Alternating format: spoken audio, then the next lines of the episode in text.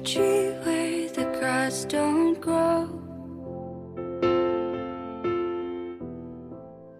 We made a promise to never get old.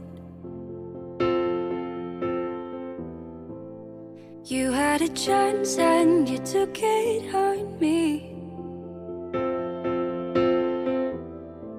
And I made a promise that I couldn't 这里是励志 FM 四二五四零八。今天念的文章从我好朋友那里看到，念他的原因，或许是因为主人公让我看到了另外一个自己。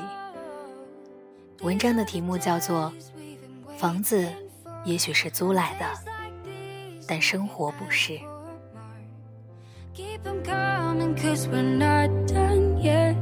These are the days that we won't regret. These are the days that we won't forget.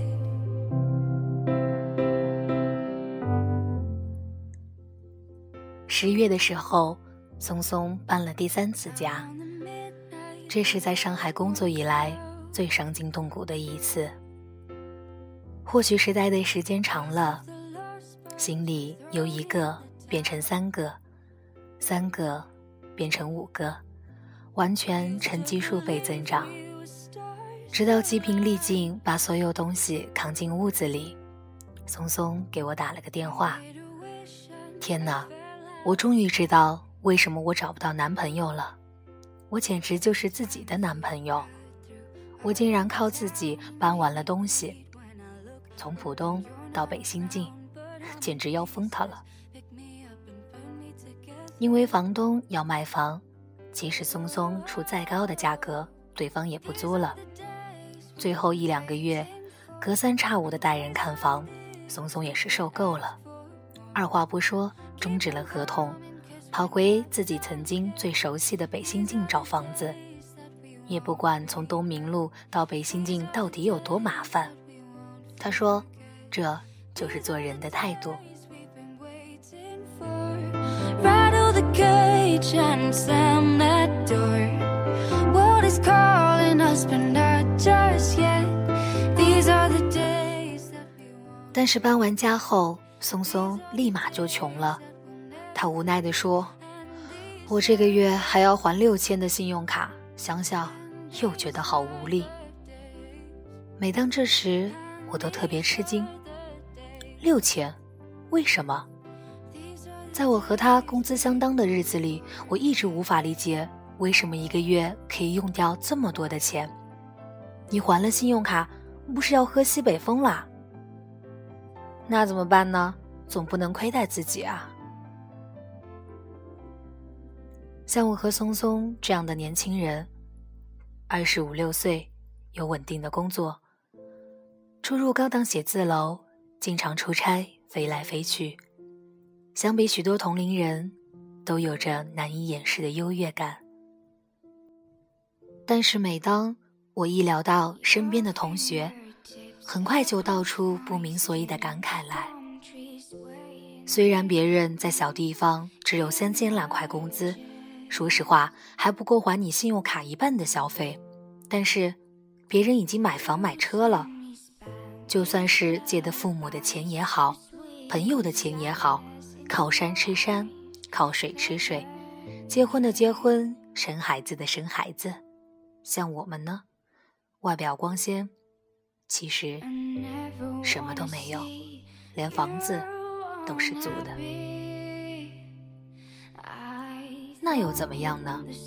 换句话说，现在给你三千块，让你蜗居在一个夜里连书吧、咖啡厅都没有的小城镇，除了一两家只有五六年前老歌的 KTV 和几家乌烟瘴气的麻将馆以外，就只剩下跳广场舞的大妈了。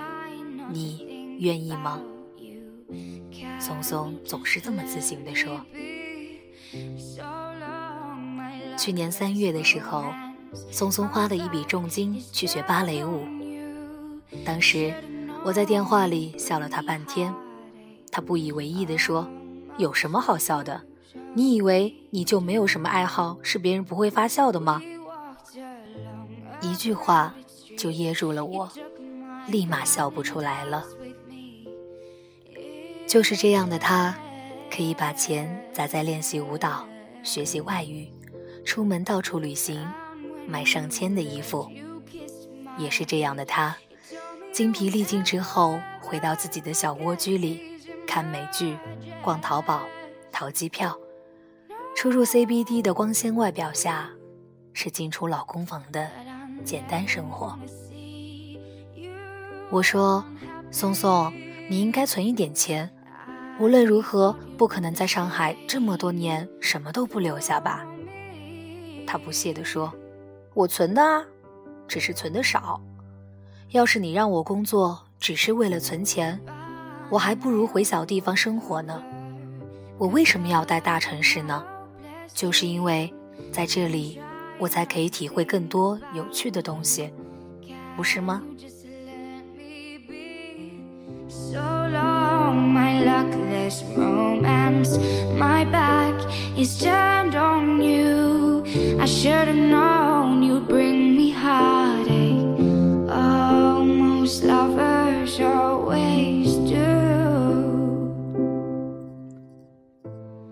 即使如此，依旧在网上，很多人嘲笑飘荡在北上广的青年人，说我们这样的人放弃家乡，只是爱慕虚荣，即使奋斗十年，也不可能在北上广买下一套房。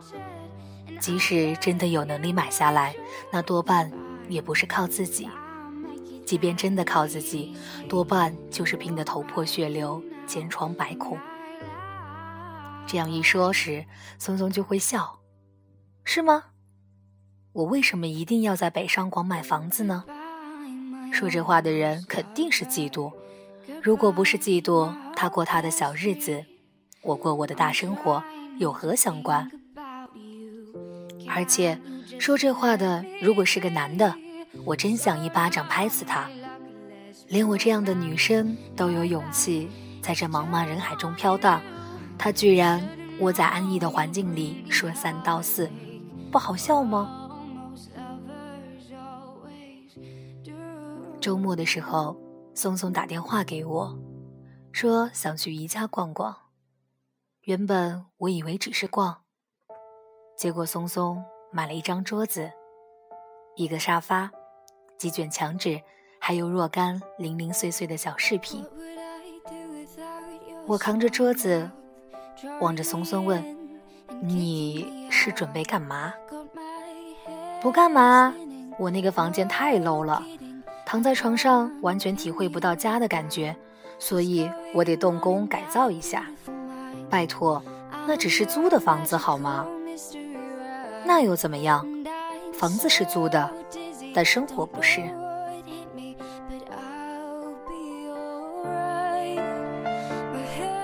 从那天开始，松松一下班就开始改造他的闺房。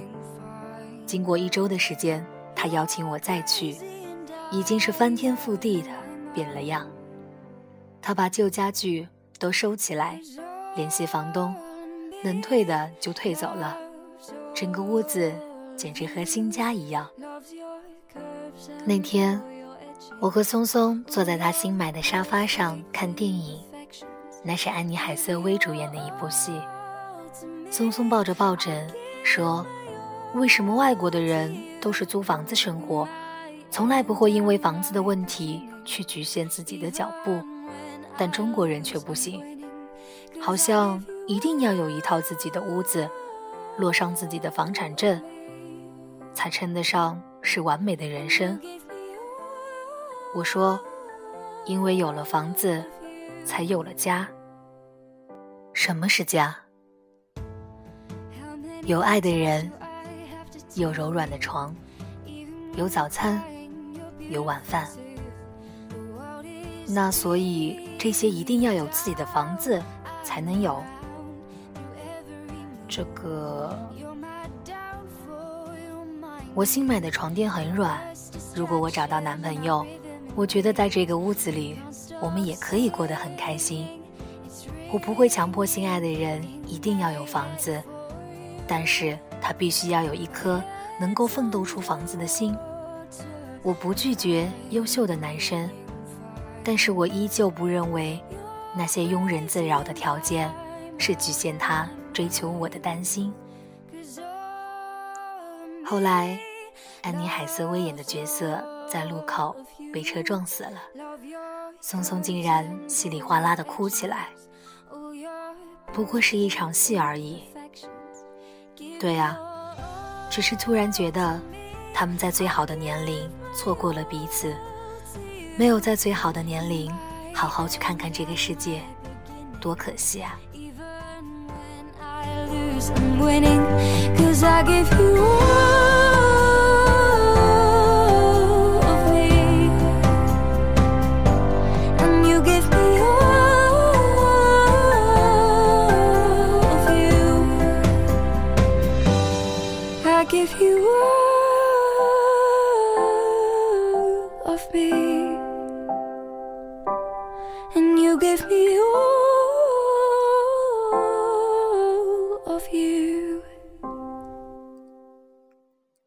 那天的晚餐很简单，我们坐在桌子的两端，整个屋子气氛很好。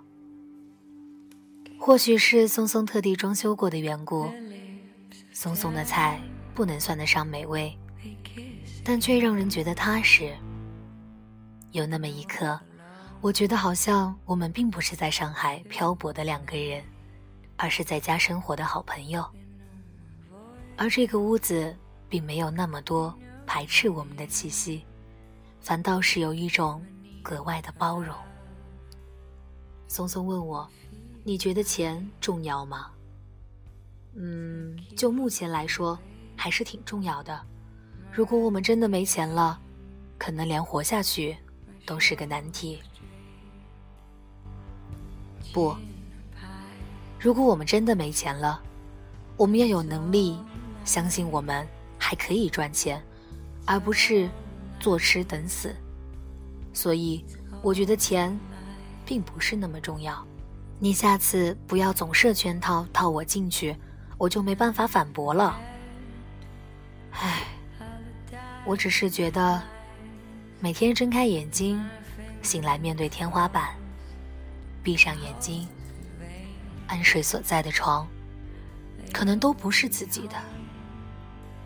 这个时候有那么一点点恐惧，因为太陌生，都好像不能沾染自己的气息，所以我非常讨厌搬家，你懂吗？但是我觉得，我们不能因为房子是租来的，就要把生活也过得像别人给的一样，随时都可以拿回去。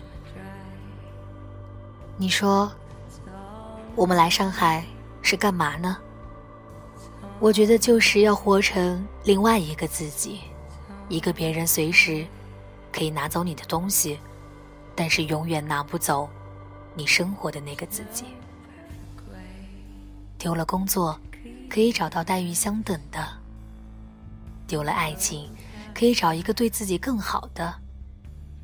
我们不是租了他们，而是我们有资格拥有他们。那些说我们站着说话不腰疼的人，我想，根本原因还是因为他们没有站起来过。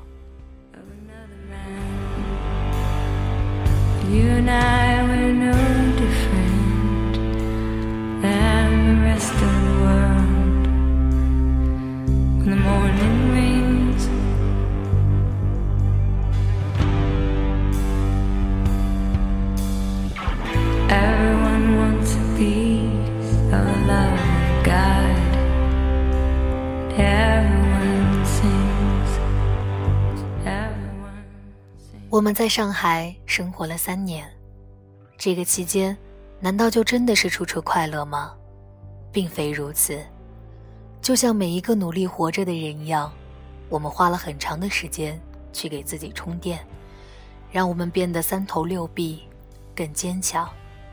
希望每一次站在别人面前的时候，都能表现出最好的自己。也是这样的松松。一个人走过很远的路，或许没有什么目的，但是依旧会去看看路上的风景。也一个人生过病，坐地铁去很远的地方，在病房里只有自己的手机陪伴。也喝酒喝到断片，一个人昏昏沉沉的躺在床上哭泣。也有深夜的时候，一个人走到附近的烧烤摊，吃两串半生不熟的烧烤。有一次，松松应该是去了西塘或者扬州，他就这样闲逛了一个下午，然后很开心地告诉我，那个地方走走也是不错的。明明听起来那么孤单的话，他却还是很开心。还有一次，一个朋友说，简直受不了上海的生活，这样的日子到底有个什么嘛？除了高收入、高支出，回到家连个说话的人都找不到，一点归属感都没有，简直就是浪费青春。当时松松很不客气地说。归属感又不是别人给你的，是你自己给自己的。难道你回到老家，靠着父母吃吃喝喝就叫归属感吗？你在小城市上班，自己住一套房，这样就不会孤孤单单了吗？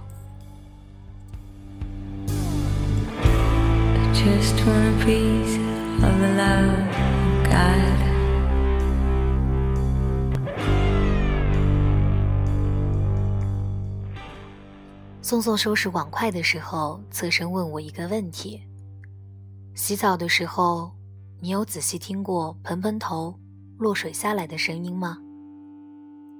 嗯，说起来还真的有过。有没有觉得那种声音会让你特别平静？不管外面有多少烦心的事情，但就是在洗澡的时候，都与你无关，只剩下水的声音。因为那一刻，你特别清楚，没有人来打扰你，就像是自己一个人，能听到自己内心的声音。我觉得，这就是生活。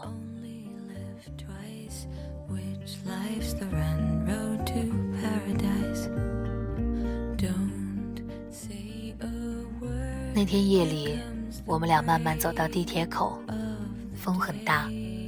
吹得我们几乎不敢随意伸出手来。我转头说：“你回去吧，风那么大。”他点点头，准备回走。我突然想到说：“对了，好像马上就是你生日了。”他点点头说：“后天我出差没法过，所以先请你来家里吃了，简单了点，不过开心就好。”啊。没买蛋糕啊，形式主义嘛。那你有什么愿望吗？嗯，我想想，唯一的愿望就是希望新的一年里再认识自己多一点吧。人来人往的地铁口，他笑得那么灿烂，好像眼前的生活都是开在乐观主义的花朵一样。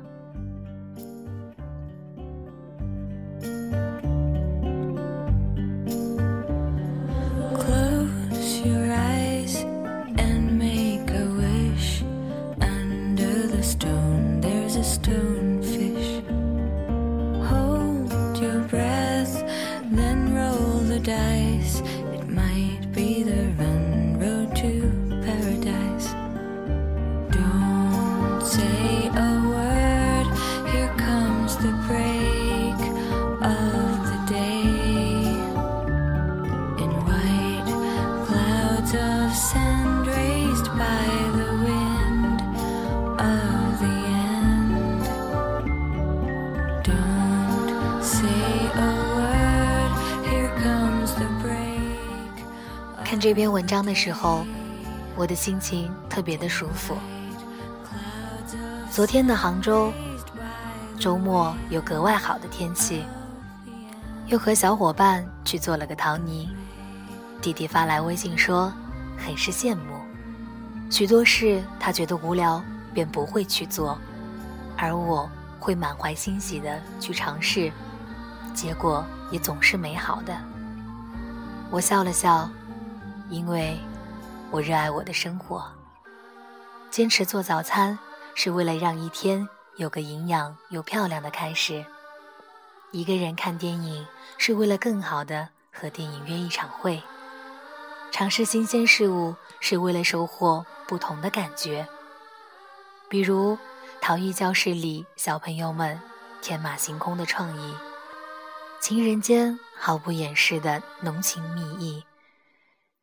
热闹的教室传来隔壁咖啡和松饼的香味，捏进要送给朋友的杯子里，一切专注又美好。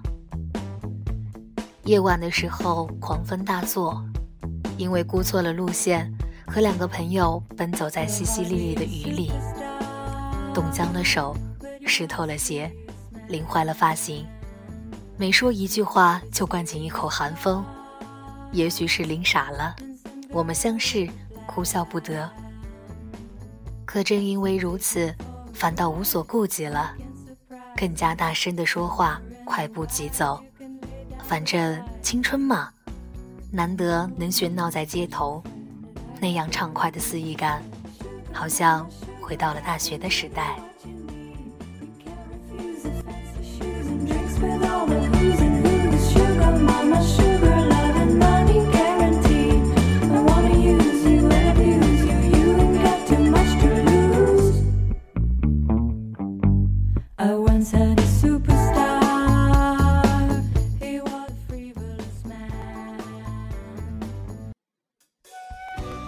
天是忙碌的礼拜一，下了场太阳雨。节目的最后分享一首歌，希望柔软的歌声能让你告别周一的疲惫，做个好梦，晚安。远方路蜿蜒崎岖，牵我的手一起，听云对风说愿意，在这夏日天潮退去，黑夜不期而遇。星空下剩我和你，多像童话故事里。谁在我耳畔，在我身边，不停许愿，说好想听见。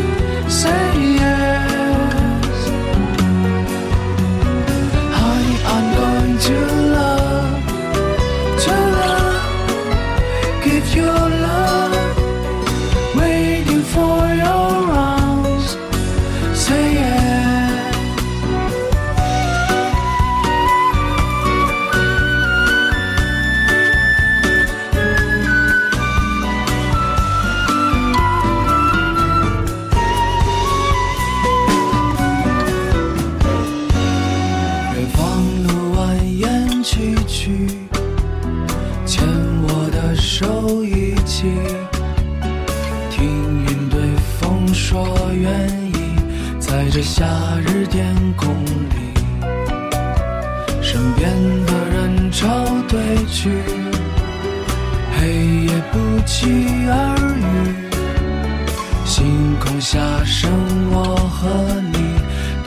童话故事里。谁在我耳畔，在我身边，不停许